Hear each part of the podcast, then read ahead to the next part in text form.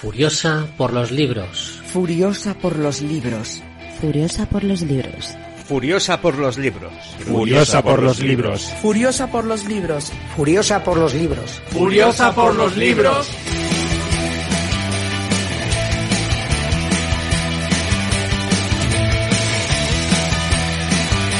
Sed testigos. Sed testigos. Sed testigos. Sed testigos. Sed testigos. Sed testigos. Sed testigos. Sed testigos. Hola, ¿cuánto tiempo? Ya casi se echan dos meses encima, así que dije voy a preparar algo rapidito, algo improvisado con una lista, porque no me dio tiempo a organizarme con el programa que tenía pensado sacar. Lo dicho, hoy va a ir así, sin guion. Voy a destacar mis últimas lecturas. Seguro que se me olvida alguna, pero bueno. Eh, lo que estoy preparando es Conan, Robert E. Howard. ¿Qué me pasó con Conan? Me leo Conan el Cimerio, tengo un libro ahí que son así como varios relatos, y luego me pongo a investigar sobre todos los relatos que hay de Howard sobre Conan. Eh, estaba hasta las narices apuntando relatos que no me aparecían y digo, este me lo leí, este no sé. Entonces dije, mira, me, me, me pillo todo Conan y al carajo, ¿qué pasó? Que ahí hay relatos que no son de Robert Howard. El libro que es un tocho enorme. Dije, no me voy a leer todo esto, yo me voy a leer solo los de Conan. Y entonces todavía estoy seleccionando cuáles son de Howard y cuáles no. Estoy haciendo un trabajo casi arqueológico. bueno, tengo aquí, en esta misma libreta, ¿cuántos tengo apuntados? Espera. 10, 11, 12, 13, 14, 15, 16, 17, 18, 19, 20, 21, 22, 23, 24, 25, 26, 27, 28, 29, 30. Tengo 30 apuntados. No sé si me falta alguno. Pero 30 es que son una barbaridad. Yo, yo creo que me leí 15 nada más. Tengo que leerme todos los siguientes y cerciorarme de que en verdad son de Robert E. Howard, porque ya te digo, tengo un follón en la cabeza de tres pares y hasta que me hasta que lo aclare todo seguramente en el próximo programa vendrá Conan seguramente pero a lo mejor yo, yo aún estoy todavía sin saber cuáles son y cuáles no si alguien sabe de algún libro que tenga todos los relatos recopilados que sean solo de Robert E. Howard y que sean de Conan que me lo diga porque yo no encontré nada de eso encontré ese de todo Conan y Conan el Cimerio.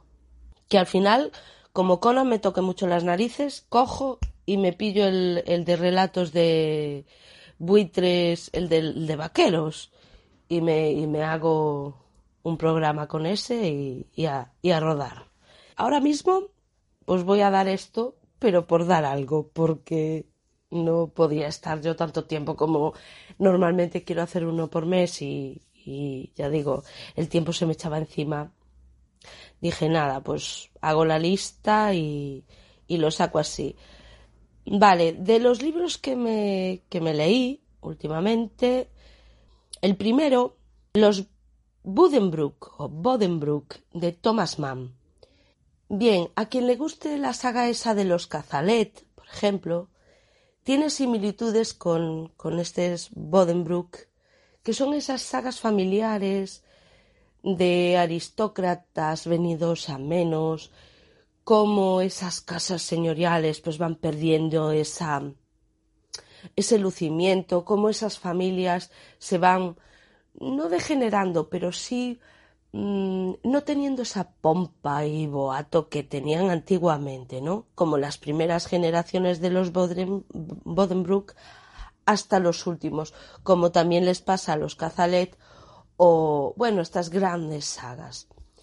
Por cierto, que no apunté el gato pardo, que lo leímos en el club de lectura, y también es una cosa, eh, el libro de Lampedusa también nos refleja esa decadencia de esa aristocracia italiana, esa aristocracia que va a venir a menos, que se mete en embrollos políticos, eh, que que son un poco chaqueteros, que van un poco al, al viento que más sople, y cómo van perdiendo su poder en la sociedad y todo eso. Y eso también le pasa a los Brodemund, a los Cazalet y esto. O sea, a quien le gusten las grandes sagas familiares, le va a gustar el libro de Thomas Mann.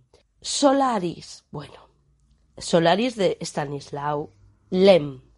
Yo Solaris, la primera vez que oí hablar de Solaris eh, fue por la película de George Clooney. No fue una película que me gustara especialmente. Sabía después, bueno, me enteré que estaba basada en un libro y yo tardé, tardé en leerlo, ya te digo, hace, me lo leí a principios de este año o así. Es una ciencia ficción hardcore, de esta durilla, psicológica, una ciencia ficción eh, que no es para divertirte, como otro que voy a traer después, que aunque tiene sus cositas, es mucho más divertida. Esta no, esta es muy seria, eh, ese tipo habla ahí de este planeta, mm, un planeta que tiene como ese magma, esa especie de mar, em, como ese ente líquido con vida propia y la estación que está allí situada en Solaris eh, llega un, un, tipo nuevo para ver qué está pasando aquí con la gente que está aquí y se encuentra nada, un par de supervivientes nada más. Eh, llevan años estudiando este planeta y sigue siendo un misterio. Acabas el libro y no te aclara nada. Quiero decir que aviso para la gente que quiera tener una trama y con su resolución, aquí no hay resolución, porque este planeta va a crear un ambiente como malsano. Estás allí, no sabes bien cómo comunicarte con ese ente vivo, porque tiene vida, eso, eso sí que es verdad, porque manipula a, la gente que está allí, pero no sabemos si es eh, maldad, si es eh, bondad, si es falta de comunicación. Eh, es un poco de todo. Yo a los que son ciencia ficcioneros se lo recomiendo. Está claro que Solaris es como una piedra, es uno de esos títulos que vamos, mm, que hay que leer. Pero bueno, es duro, es duro. Eh, las reflexiones que hace también son complejas. Cuando se quiere terminar en un determinado momento eh, con el propio planeta y, y hay como una mm, respuesta a este ataque, es complicado decir que haya un argumento, es verdad. Hay uno que va allí, como dije, y encuentra a esos dos. Bueno, uno directamente no sale de, de su cuarto y el otro parece que se le va la pinza, después se le empieza a notar que también se le empieza a ir la pinza, pero no sabemos si es producto de su imaginación o si realmente sí que hay algo más, y hay algo más, eh, es lo que da a entender. Es uno de esos libros importantes que hay que leer. A mí me recordó también por estas reflexiones y esto, este misterio del planeta y no saber, no saber cómo comunicarse, qué, qué está pasando, me recordó también a Cita con Rama, de Arthur C. Clarke. Yo creo que tanto uno como otro también manejan una ciencia ficción más durilla. Yo no piloto eh, en este tema, entonces claro, pero yo tiro para adelante. Si el libro me, me gusta, hay con algunos que desistí, pero Solaris lo terminé, igual que Cita con Rama, que también me costó, pero lo terminé. Bien, eh, creo que iba a hablar ahora del otro que tengo, así de ciencia ficción, pero que es como una ciencia ficción muy divertida. Eh, no quiero decir que sea un libro de carcajada, pero bueno, que está muy bien. El aprendiz de guerrero, de Lois McMaster. Solo por el protagonista merece la pena leer esta novela. El aprendiz de guerrero, él creo que se apellidaba Borkosigan. No lo apunté, no lo apunté, entonces no me acuerdo el nombre del tipo. Sé que el apellido creo que era Borkosigan, pero el nombre no me acuerdo. Y, hay toda una serie de libros de, de, de, él, que son la saga de este Borkosigan. Pues este es un tullido, tiene que pasar unas pruebas físicas para ser como un guerrero de élite y tal. Debido a este impedimento físico, lo que es las pruebas no las va a pasar, pero en cambio es un, un chico muy listo, muy inteligente, un personaje muy cínico. ¿eh?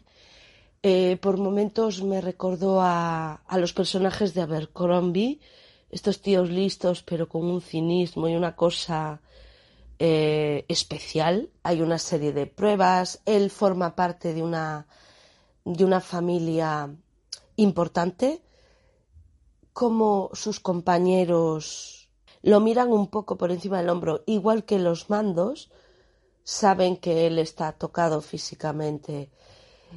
Eh, piensan que va a tener más privilegios por pertenecer a esa familia, pero a la vez, al pertenecer a esa familia, también es un obstáculo para él, para su vida.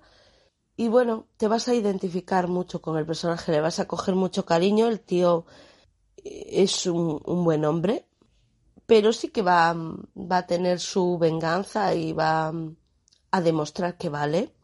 Y supongo que en los siguientes todavía más, aunque yo solo me leí el primero de momento, porque esta, esto sí que lo voy a retomar porque me, me gustó mucho, El aprendiz de guerrero. Novela negra o thriller. Y tengo Secretos imperfectos de Michael Hjort. Estos también son una serie de libros, no sé cuántos hay, pero son bastantes. Y este es el primero, que yo es el que me leí y este sí que no voy a seguir. Porque me pasó todo lo contrario que con Borkosigan. Este Sebastián, el protagonista, que es un psicólogo, creo, hacía como perfiles criminales, me parece, o algo así, ayudaba a la policía. Él me parece un imbécil.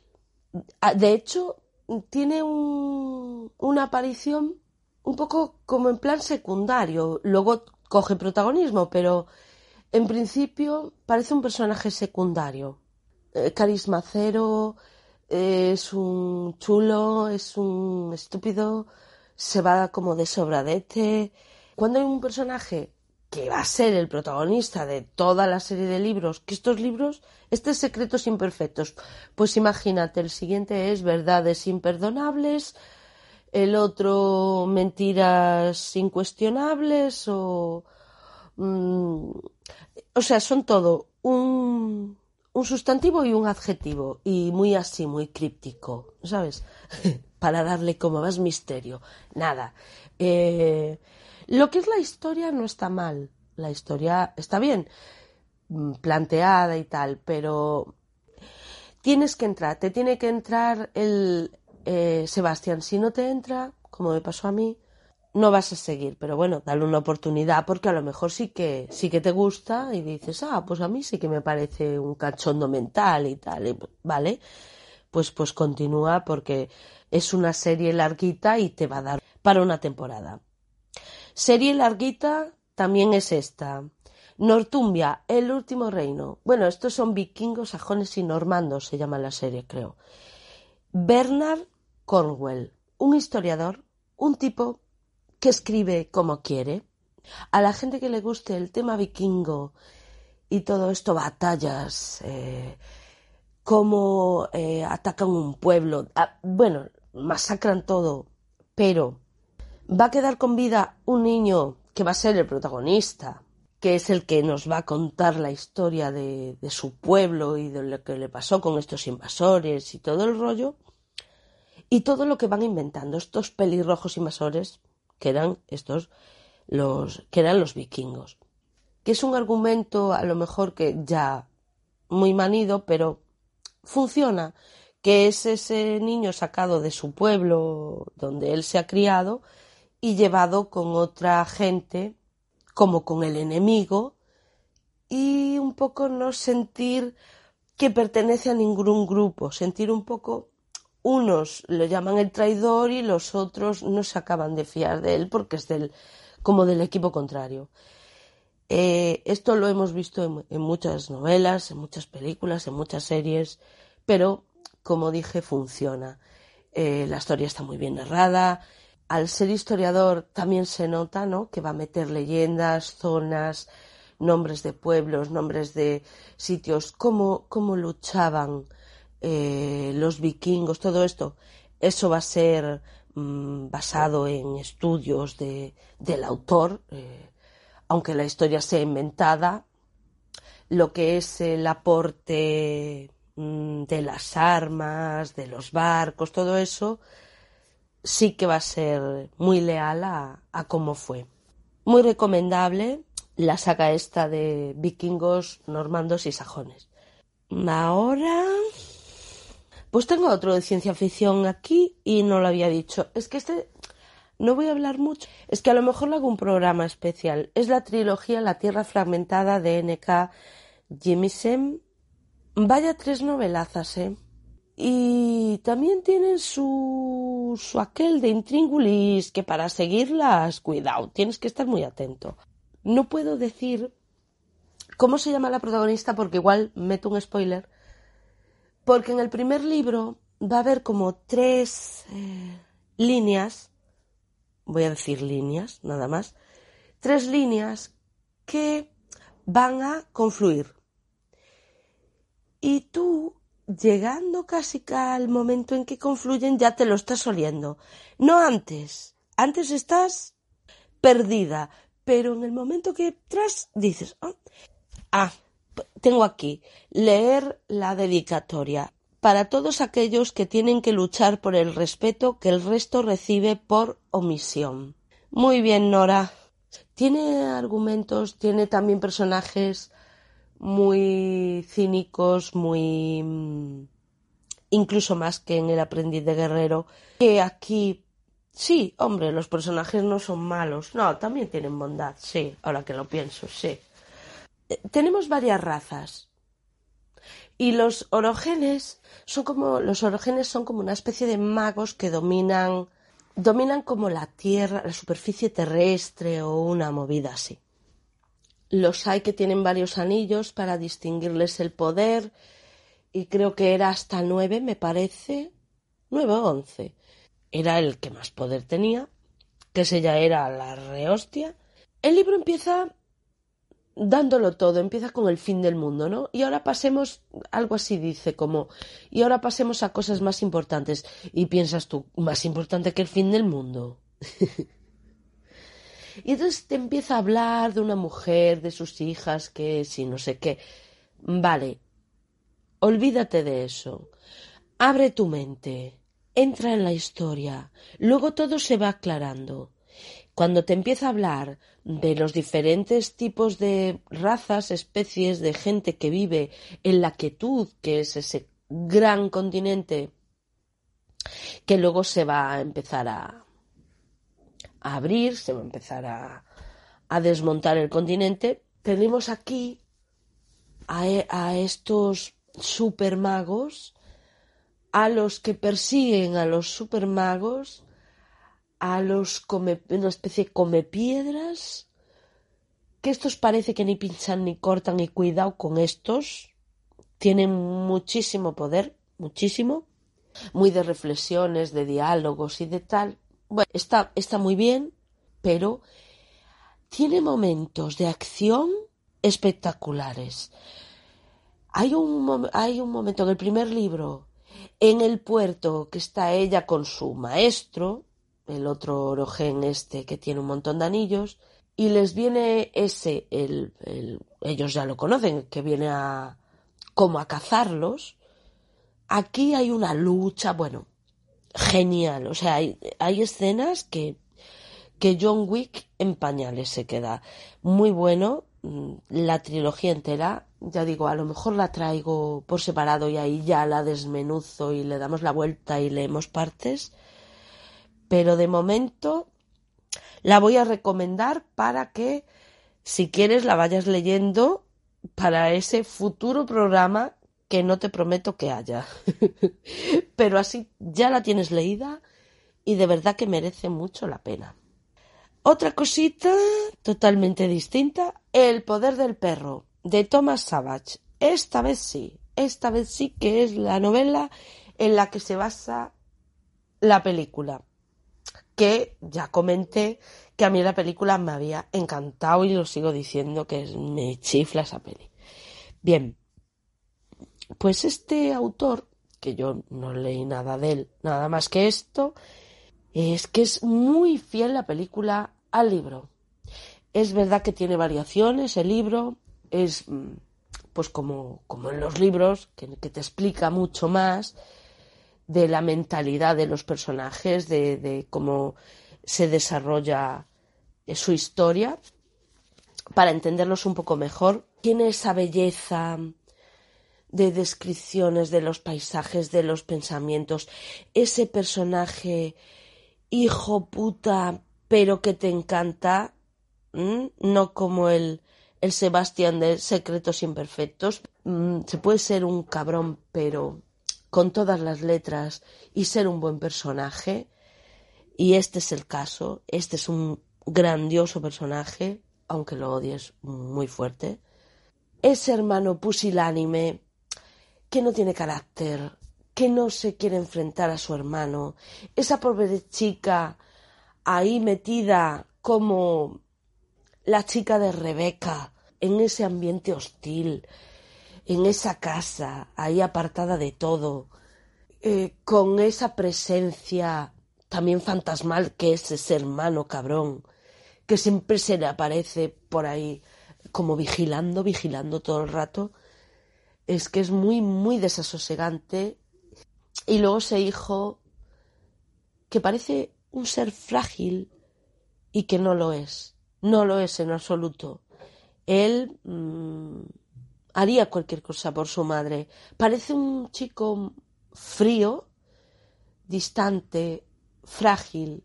Y yo creo que esa coraza que tiene el chaval es la que le va a ayudar a, a sobrevivir tanto a él como a su madre. Es una maravilla. Tienes que leerlo si no lo leíste. No importa que hayas visto la película, yo también la vi primero la peli y después me leí el libro. No importa, nada malo en este libro, mm, de verdad. El caso Jane Eyre. Bueno, aquí esto es una coña marinera. También hay toda una serie de libros de esta Thursday Next, que es la protagonista. El autor es Jasper F. Ford, o, o Ford a secas, porque tiene el apellido con dos Fs. No sé cómo puede ser eso, pero es así. Y claro, yo pone Jane Eyre y ya voy de cabeza. ¿Y qué pasa? Aquí hay como un, un ministerio especial de que se encargan de, de cosas literarias y esta chica pertenece a ese grupo. Hay un personaje maravilloso que es el padre de la chica, de la protagonista. Yo no sé qué le había pasado al padre algún tema tuvo. El padre, ella cada vez que se para el tiempo sabe que, va a aparecer el padre y aparece efectivamente. Porque el padre estaba, creo que era en la sección de tiempo. Yo no sé qué lió el padre. Y entonces, pues cuando le hace las visitas, pues eso, se para el tiempo. Está muy divertido, tiene una trama bien armada. Mmm, ella acaba metida en. le dan como lapsos así de tiempo, porque hay, hay viajes en el tiempo, hay, hay de estas cosas así. Ella va y entra en el libro de Jane Eyre, conoce al señor Rochester. Bueno, bueno, bueno, bueno. Maravilloso, maravilloso porque tú te imaginas entrar en y conocer al señor Rochester. Bueno, eso ya sería lo más.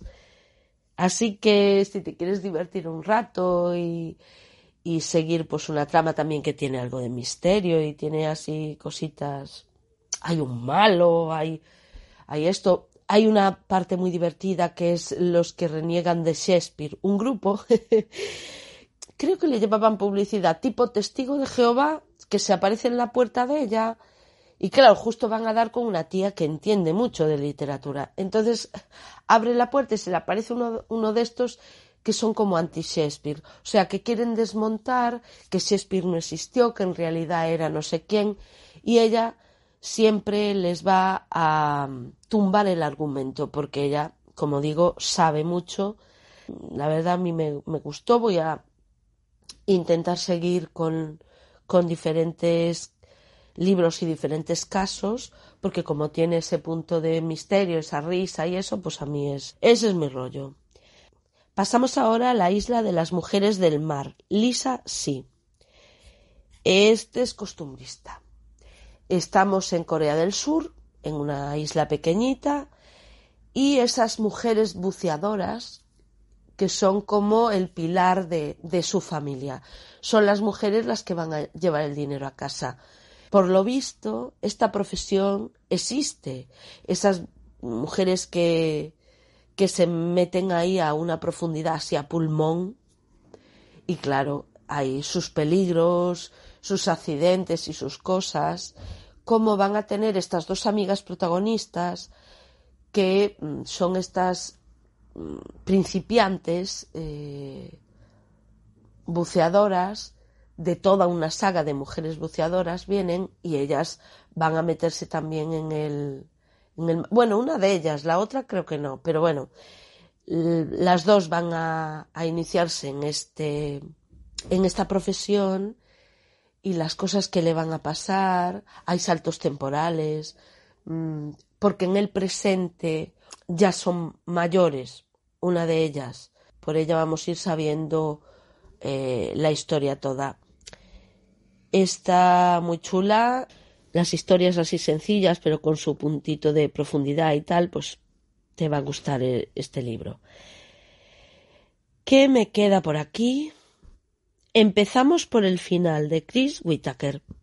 Otro thriller, otro así de novela negra, eh, comienza con un asesinato, eh, encuentran el cadáver de una chica y el que encuentra el cadáver va a ser el futuro policía y el futuro policía ya lo vamos a conocer de, de mayor, que es en el momento que sale eh, su amigo, que fue el asesino de, de ese cadáver que encontraron. Luego sabemos que, bueno, fue una circunstancia que se dio así un poco traumática, que no fue un asesinato, asesinato así a sangre fría, no, fue un, mala suerte. Estos dos personajes, lo diferentes que son, el policía un poco que se deja llevar, es ese pueblo pequeño que todo el mundo se conoce, claro, cuando vuelve el otro de la cárcel, cómo le cuesta adaptarse otra vez a, a la vida en el pueblo. Han pasado muchos años. Hay una niña protagonista que es eh, sobrina de la chica que murió y cómo esa niña, a pesar de ser una adolescente, preadolescente, tiene unos pensamientos y unas actitudes de una persona adulta que fue un poco lo que me chocó en el libro, ese personaje eh, cómo actúa no me lo acabo de creer. Y tampoco me acabo de creer la actitud de su madre, de la madre de esta niña, con respeto cuando sabemos eh, lo que ha pasado, no sé por qué esa mujer hace determinadas cosas que hace. Eso me, también me, me flojeó un poco, pero bueno, la historia está muy bien y se lee desde estos thrillers que te enganchan y que vas hasta el final. Luna llena, un cuentito, un cuentito de Aki Shimazaki, un cuentito sobre el Alzheimer, sobre una mujer y su marido, eh, ella está metida en un centro, yo no sé si él vive allí, bueno, que está allí seguido, seguro, pero no sé si, sí, sí que vive con ella, es verdad, sí, sí, sí, sí tienen allí una habitación que es verdad que ya se despierta y no lo conoce. Y después eh, él se hace pasar como que son novios todavía. Bueno, una mamonada así por culpa de, de esa enfermedad tan terrible, ¿no? Que es perder tus recuerdos. Pero claro, ¿qué pasa con esto? Que hay recuerdos que es mejor que no, que no salgan a la luz, porque ella habla en voz alta de cosas él no debería saber. Y entonces ahí él anda con la mosca detrás de la oreja. Y hay un personaje que aparece por allí que le da una serie de consejos al, al señor y que ese personaje tampoco me, me, funciona como me tenía que funcionar. Es decir, a mí la historia no me disgusta, Pero yo pienso que esta historia, que debería haberme emocionado muchísimo, ¿no? Por el tema que trata, me deja un poquito ni frío ni calor. Entonces, bueno, la recomiendo porque a lo mejor a, a- ti te llega, pero a, a mí no, no me llegó. Está bien escrito, bien hecho y tal, y se lee en una tarde. Una de las mejores, esta sí que me emocionó, que fue Hamnet, de Maggie O'Farrell. De Maggie O'Farrell me había leído La desaparición de Esmelenos, que me encantó. Lo leímos en el club de lectura y yo creo que a todas, creo recordar que a todas nos había gustado muchísimo. Uy, es, es que era una historia un poco turbia ahí de una señora que meten en un geriátrico, eh, después una chica que investiga esa. Bueno, recuerdo que, nos había gustado mucho. Y este de Hamnet, que es totalmente distinto, qué bien escrito está, qué bonito. Es la vida de Shakespeare, novelada. La protagonista principal es más bien la mujer, la que será la futura mujer de, de Shakespeare. Es cierto que él sale. De ella, ella es que es un personaje, es un ser de luz. sí, ella es maravillosa, maravillosa.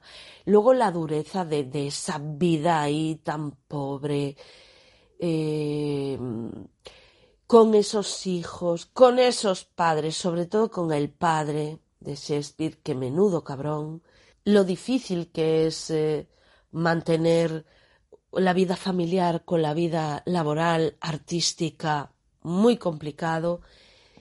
Y todo esto se refleja aquí, la enfermedad, cuando ataca la enfermedad a la familia y la dureza de ese relato, porque yo creo que nunca lloré tanto, tanto, tanto con un libro como con la... Cuando muere aquí un personaje, es que, madre mía, me cansé de llorar es solo recordarlo y, y ya se me ponen los pelos de punta, es que ya me vienen las lágrimas a los ojos, de, de verdad que sí. Muy bonito. Es un libro que hay que leer, hay que leerlo, Hamnet. Y para terminar, como no, Caballos Lentos, de Mick Jerome. De este libro sacan la serie Slow Horses. Y bueno, qué maravilla de serie, Dios mío, cómo está Gary Oldman en esa serie, que está para darle todos los premios del universo. Él es Jackson Lamb. La serie de libros, porque son varios, yo estoy en el segundo, estoy con Leones Muertos. Cuando supe que estaba basado en un libro, estaba tan enganchada a la serie que dije, yo tengo que saber lo que pasa. Y es verdad que algunas cosas cambian, varían un poco, pero es bastante fiel. Incluso los personajes machos que parece que están cogidos. o sea, Jason Lamb, Gary Oldman, no puede estar mejor. Y eso que el personaje es como mucho más gordo en el libro y más, más así, pero Gary Oldman, el carisma que le da es que es el Jackson Lamb del libro, aunque físicamente no, no se parezca. Sí que tiene esa dejadez y fuma mucho y bebe mucho y come y, y, y anda como desastrado, que parece un vagabundo. Y toda esa actitud que tiene, es que todo, todo lo, lo hace de maravilla. Es una actuación de quitarse el sombrero. Pero él y todos los demás, porque los demás también están muy bien, los demás personajes, pero claro, ante Jackson Lamb, todos los demás son satélites. Eso que la historia, el protagonista parece el chico, el Cartwright. No, Cartwright. Tú no eres el protagonista. Es Jackson Lamb. Es que voy a decir de qué va, porque estoy aquí tirando flores y aún no dije ni de qué va. Bueno, es novela de espionaje. Si te mola esto, pues te va a encantar Caballos Lentos. Pero te va a encantar tanto el libro como la serie. Y el segundo está también tremendísimo, que supongo que será, la segunda temporada será del segundo libro y el libro está, me está gustando muchísimo también el segundo. Que pensé que igual decaía un poco, pero no. Mira, tenemos el MI5, ¿no? Los que están en Regents Park, los que son como la élite de los agentes secretos. Pues no. Aquí hay una, una zona, un sitio, que le llaman la ciénaga, a donde van a parar agentes secretos ninguneados, agentes secretos que, que la liaron, que tuvieron algún percance y los mandan ahí para eh, deshacerse de ellos, quitárselos del medio, pero sin quitarlos del servicio activo. Ellos siguen haciendo trabajitos, pero de mierda, en plan, se meten en chats con nombres falsos para averiguar cosas de, yo qué sé, se meten en un, en un chat eh, islamista, se meten en un chat, yo qué sé, de, de supremacistas blancos, se meten así para ir eh, averiguando cositas. Bueno, nada, trabajos como de, de segunda o tercera fila. Ellos no son los importantes, ellos son los caballos lentos, así les llaman. Son agentes, pero que tuvieron alguna, alguna cagada, que hicieron alguna cagada y que los mandaron ahí. Y en la ciénaga, ¿quién es el jefe? Jackson Lamb. Parece que no se entera de nada, y sí que se entera. Es verdad que es un personaje de vuelta de todo, como que no. También es desagradable con su equipo. Sabes, él no hace grupo, él es un, un desagradable, está ahí en su despacho, no habla con nadie, tiene esa secretaria que la tiene amargada, no le dice nunca nada bueno, aunque él sabe cosas, sabe cosas, y ha hecho cosas en su pasado que lo vamos a ir averiguando. Él era un agente buenísimo, y aquí tú dices, cuidado amigo, que cuando acorral- acorralan un león, el león parece que está ahí medio que no está, pero cuidado, que si lo atacan, el león al final se levanta de la siesta y dice, cuidado conmigo, que enseño los colmillos. Es que tiene detalles, cosas buenísimas. Y a pesar de eso, de no ser un personaje que te que empatices con él, te va a encantar. Ves que al final hace lo correcto. Y que no es tan dejado tampoco como parece. Es verdad que sabe que está con un grupo de perdedores y que él es otro perdedor. Él conoce muchos secretos del MI5, de la gente importante. No sabemos bien por qué está ahí. Seguramente lo vamos a ir averiguando. No así con los compañeros, que sí que se sabe por qué están ahí. También se va averiguando poco a poco en el libro. Por eso también engancha para saber por qué cada persona acabó en ese sitio. Y tienen todos aunque hayan hecho cagadas, todos tienen ese instinto y todos son buenos. Todos tienen algo destacable. Por ejemplo, está el informático. Ese es un hacker de la leche. Es un antisocial. Tremendo. Luego está el que dejó, se le olvidó un disco importante, un disco duro en, en el autobús. Eh, la otra, no, la del acoso fue, fue- es en el segundo libro. No, no me acuerdo por qué estaba la otra chica allí. Bueno, hay una que estaba como una especie de espía para seguir a, uno de los personajes. Luego está Cartwright, que es el chico que parece el protagonista, con él empieza la historia, que es el nieto de uno de los que era jefazos, ahora ya está retirado. Por eso dicen que no lo echaron, porque lo mantienen ahí en los caballos lentos por, por quién es su abuelo, que aún está vivo y que aún le sigue dando consejos. Lo recomiendo porque a mí como estos temas de espías y de esto me molan, pues estuvo completamente enganchada, también me tiene el segundo y yo voy a continuar, voy a continuar con estos entrelazando los puñeteros cuentos de Conan que a ver cómo hago. es que de verdad, de leer esto a de repente meter cuentos de Conan, a veces me da un poco la bajona y continúo con Jackson Lamb, que a este ni Conan le hace sombra, ¿eh? Conan mucha espada, mucha sangre, mucho rollo, pero te digo que llega Jackson Lamb, se le queda mirando así, sácate de ahí. y nada más, me despido aquí, creo que no se me olvida ninguno. Como ya en final de año recapitulamos o para el verano, alguna novela para el verano o así, pues igual se me ocurre alguno más. Así que nada. Hasta la próxima. Furiosa por los libros. Furiosa por los libros. Furiosa por los libros. Furiosa por los libros. Furiosa por los libros. Furiosa por los libros. Furiosa por los libros. Furiosa por los libros.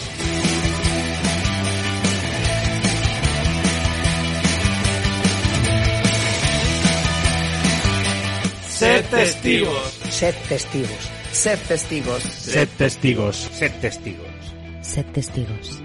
Sed testigos. Sed testigos.